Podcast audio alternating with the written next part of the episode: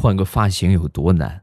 临近年底了嘛，一般年底的话，得买买新衣服，换个新发型。我之前的头发挺长的，属于那种长头发啊，中长款。然后呢，我前段时间呢，他们就说：“哎呀，你看你这个头发呀，太长了，遮住了你帅气的脸庞，你应该把头发剪短啊。”然后我就去剪了一个利索的短发。剪完之后，我心说：“你们让剪的，那肯定得说好看了吧？”剪完之后，他们看了看，然后说：“哎呀，还是觉得你长头发好看。”哎，太难了！马上有未来开始我们本周五的节目。表妹是医院的护士啊，那天呢，她这个男朋友生病了，正巧啊在他们医院，而且正巧呢是她所管辖的这个病房。早上起来查房的时候啊，按照惯例都要问一下这个患者的姓名，尤其是在输液换药的时候啊，是不是谁得确认一下。然后习惯性的就问她男朋友：“你叫什么名字啊？”说完，她男朋友一皱眉，态度很蛮横啊，就来了一句：“你管我叫什么名儿？”说完之后，这表妹那不能饶她呀，对不对？小样，你还造反了你啊！照着脸啪就是一巴掌，然后提溜着耳朵：“你再给我说一遍啊！你再给我说一遍，叫什么名字？快说！” 她男朋友还没说呢，在她男朋友临床的一个大爷颤颤巍巍的坐起来，然后跟我表妹就说。那个姑姑娘姑娘啊，我叫丁三根，我叫丁三根，我害怕我一会儿忘了我叫啥，我先跟你说一声。哎呀，这好长时间不住院了，现在医生的态度都是这样的啦。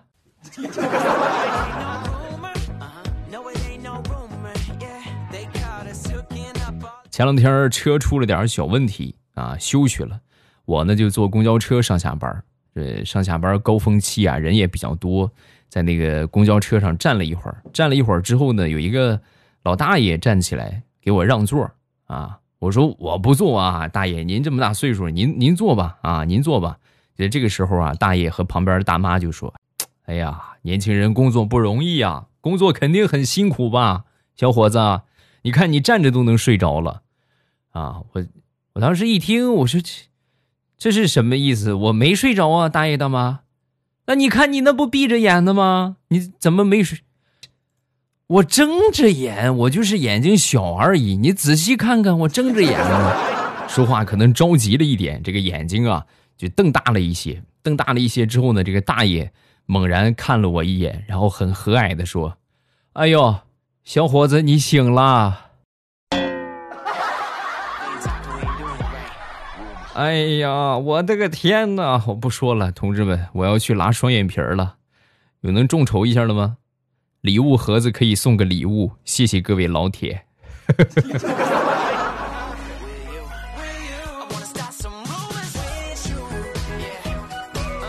上个星期和我媳妇儿去逛夜市啊，我媳妇儿呢看上了一款标价四百块钱的吊坠啊，然后我媳妇儿跟老板砍价嘛。老板，这个手头就六十了，真的好喜欢，六十卖吗？这哎，真的，这要是我卖的东西的话，有人跟我这么砍价，我直接我就你赶紧走啊！我不不做你这个生意了啊！人家老板很和蔼啊。哎呀，姑娘，既然你这么诚心诚意的说了，那我就卖了吧。四百块钱的标价，六十就卖了啊！卖了之后呢，然后我媳妇儿从包里边就找钱，掏出了一百块钱。正常来说，这又一个破绽，对吧？你不是说兜里只剩六十了吗？这一百怎么回事？拿出了一百块钱，老板接过这一百块钱之后啊，也没生气，是也没发火，很淡定的说：“哎呦，姑娘，我这没零钱啊，你看，要不我再送你一个吧，一百块钱俩，好不好？”哎呀，我算是看出来了，你们俩一个是真敢要价，一个是真敢还价啊，佩服佩服。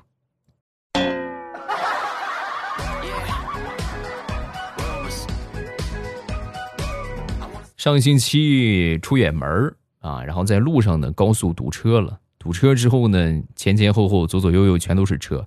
突然想上厕所，这个时候上厕所只有一个方法，就是在车里尿。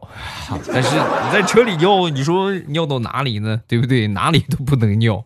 然后我猛然就想起来了，哎，后备箱还有一箱水，然后我就去后备箱拿了一瓶水，把这瓶水啊，咕咚咕咚咕咚喝了。那喝了之后呢，对吧？哎，然后利用了一下这个瓶子。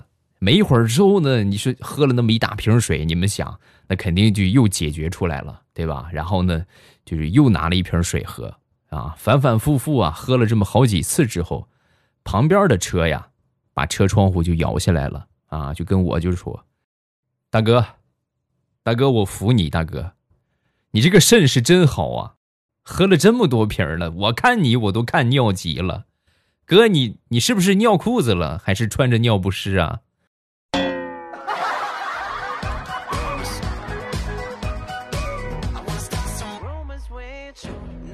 那天在路上目睹了这么一场车祸啊，是一个别克车啊撞了一个骑电动车的小男孩。这男孩呢看起来也有十六七岁吧，撞的不是那么特别严重。别克车呢，呃，刮了那么一道，但是别克是逆行，他应该是全责。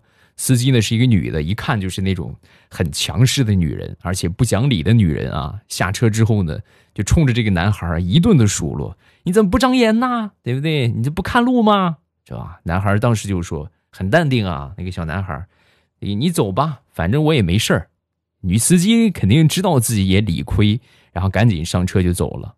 等这个别克车走远之后，小男孩掏出手机，很淡定的打了个电话：“喂。”是交警吗？你好，我的车被人撞了，骑电动车被别人撞了，对方逆行，司机下来骂了我一顿，然后开车就跑了。车牌号我记下来了，我给您说说车牌号。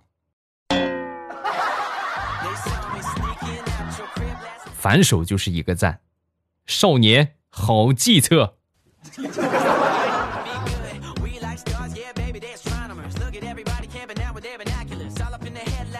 说，我一个发小啊，这个去年啊，租了一辆玛莎拉蒂回家过年。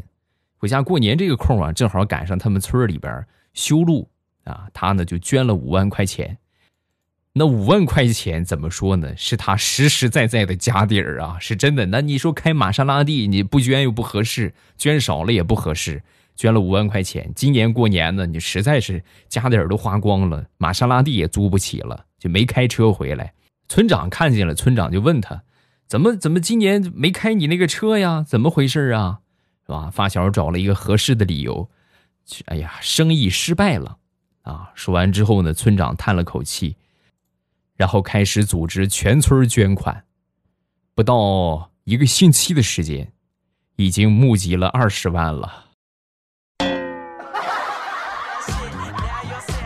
真是福啊！大写的福。猛然发现了一个发家致富的道路，你看，来年我也租辆玛莎拉蒂回家过年。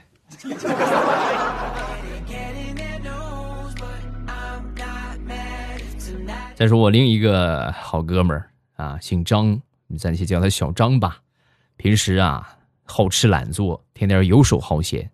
那天呢，他姐夫啊就骂他：“你看看你啊，就你这样吊儿郎当的，以后你连个媳妇儿你都找不着。”说完之后，这小张就说：“就跟你多能似的，你看你厉害，可能是找着我姐了。你这么厉害，跟我实话实说吧。我跟你啊，我姐相亲相了好几十个了，没一个看上我姐的。就在我们全家都担心坏了，姐姐没人要的时候，有个傻蛋出现了，以为捡到个宝。”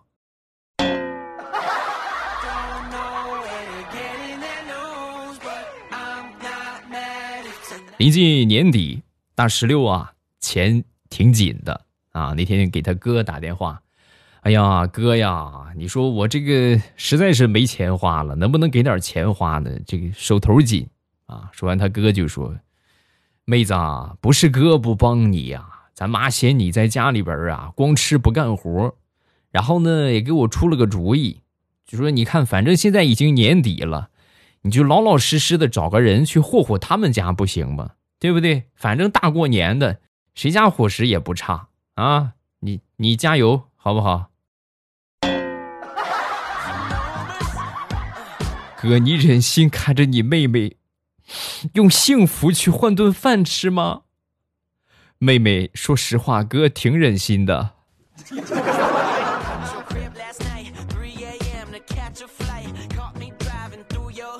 人家都说一孕傻三年，对此啊，我是深表赞同。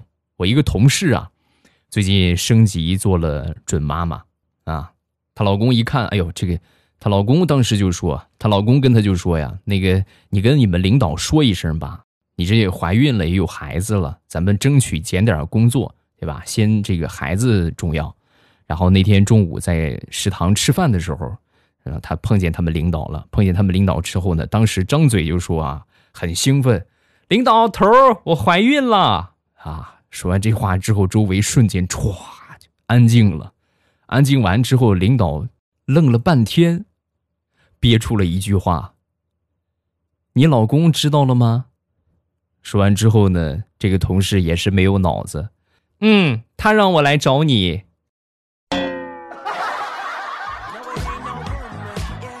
整个食堂鸦雀无声啊，鸦雀无声。一会儿等他们俩走了之后啊，小声议论就开始了。哎呦，你看看不出来呀？怎么能干这种事儿呢？你说说。旁边就对呀，你看老公都知道了。哎呀，我的天哪！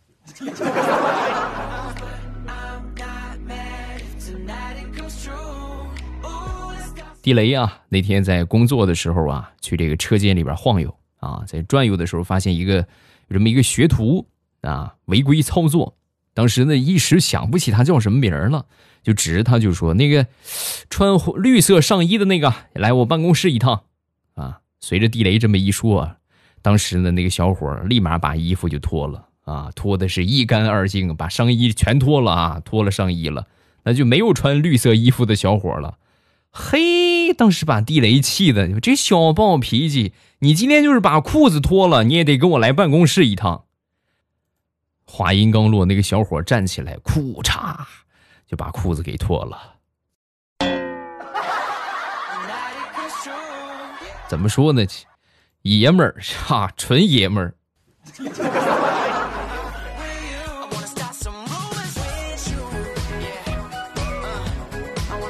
临近年底，各种催婚啊、逼婚的情况也特别多。说说大石榴被逼婚吧。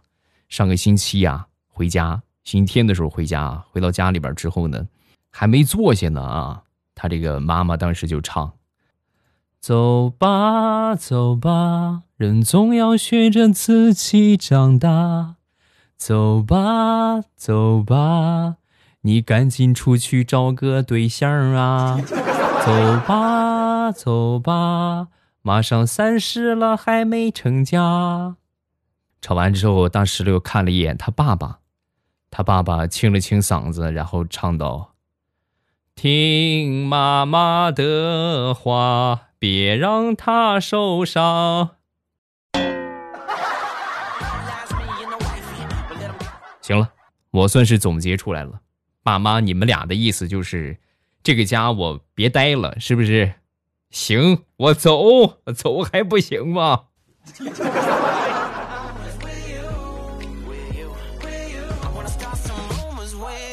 前两天家庭聚会啊，大石头他们家家庭聚会啊，然后这个聚会结束之后，两个表姐商量着去这个庙里边上香。啊，说完之后呢，大石榴当时也说：“哎，我也去，我也跟你们去，我也一一块去，是吧？”两个表姐当时面露难色，哎呀。也不大好意思直说，是吧？旁边大石榴的妈妈看出来了，就跟大石榴就说：“他们俩去庙里边拜送子观音，你准备去拜啥呀？”嗯。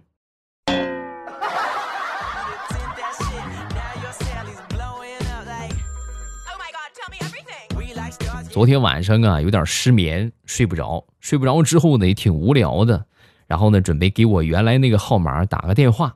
啊，打过去之后呢，没想到啊，还真有人接，声音听起来还挺沉闷的啊。然后他就问我：“你是谁呀？”这么一问，我还突然不知道该怎么说好了。当时脑子一抽，就唱了一首歌：“在那山的那边，海的那边，有一群蓝精灵。”然后赶紧把电话就挂了。挂了没一会儿啊，对方给我发来一个短信。他们活泼又聪明。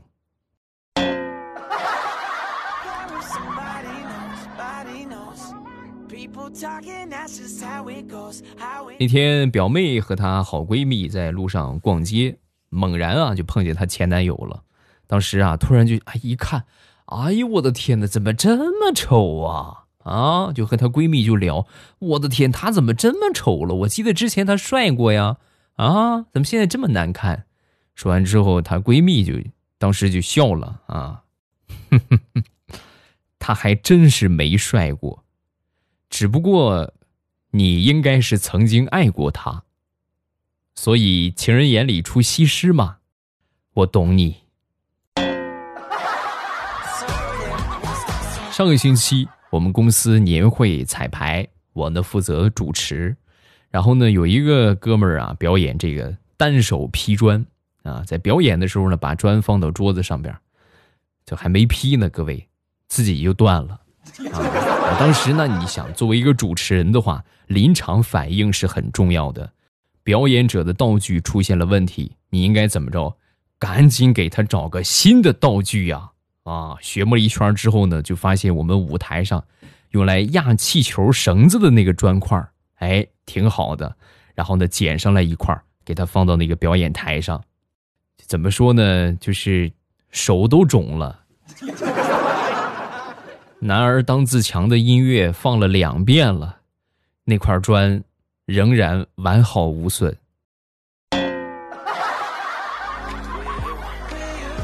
最后他放弃了，临下舞台的那一刻，给了我一个眼神，仿佛在说：“你别让我碰见你，你让我碰见你，你看我劈不劈你就完了。”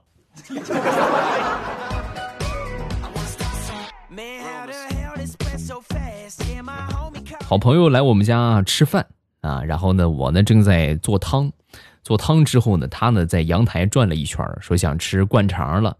我说今年也没灌啊，没有灌肠。你看，就想吃啥你没有啥。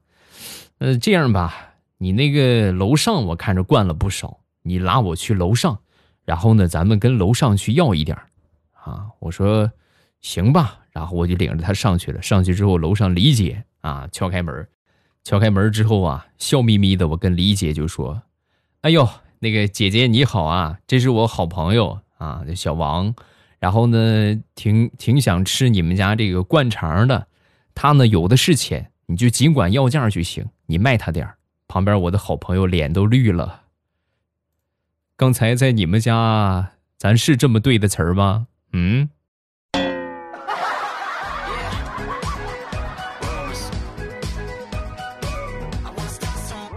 表妹的男朋友送给表妹的项链啊断了。那天呢，表妹拿着去附近的一个这个这个这个这个叫啊首饰修理店啊，去那里边修。进去之后呢，这个店老板摸了摸这个项链，当时就说：“哎呀，十几块钱的装饰品，修的话没必要。”啊，就十几块钱，再买一条新的吧。随手啊就扔到垃圾桶里了。然后呢，随着扔完垃圾桶，表妹当时就回到男朋友那个地方啊，准备跟他大干一场，大闹一场啊！你不要脸，你拿十几块钱的东西，你跟我说是金的啊？你看我不挠死你啊！两个人打了一架之后，冷静下来，表妹的男朋友啊跟表妹就说：“我对你的真心，希望你可以相信我。”那个东西绝对是真的，不信咱们去垃圾桶里边翻翻看看啊！要是假的，我给你买一个更真的，买一个更沉的。要是真的话，那跟我赔礼道歉。然后去了，去了之后呢，到那儿就还不用翻垃圾桶啊，那条项链正戴在他们老板娘的脖子上。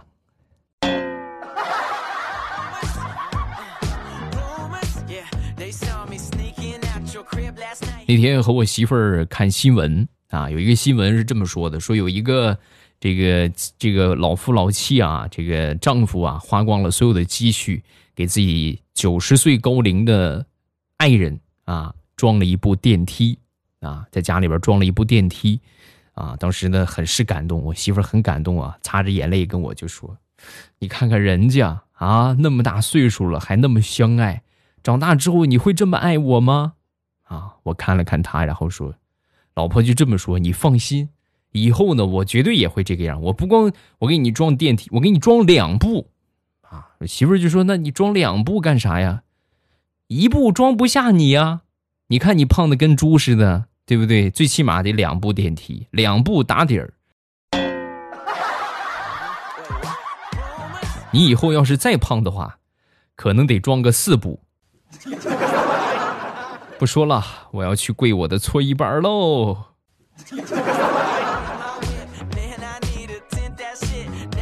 好了，节目分享这么多，喜欢未来欧巴的节目，记得关注一下我的微博和微信。我的微博叫老衲是未来，我的微信号是未来欧巴的全拼。有什么想说呢，都可以这个微博圈我或者微信给我发消息。节目更新每周一、三、五，记得把你正在收听到的这个《马上有未来（括弧绿色段子）》这个专辑订阅一下，这样呢，在我节目更新的时候，你们就不会错过了啊！今天就这样。咱们周一糗事播报，不见不散，么么哒。喜马拉雅，听我想听。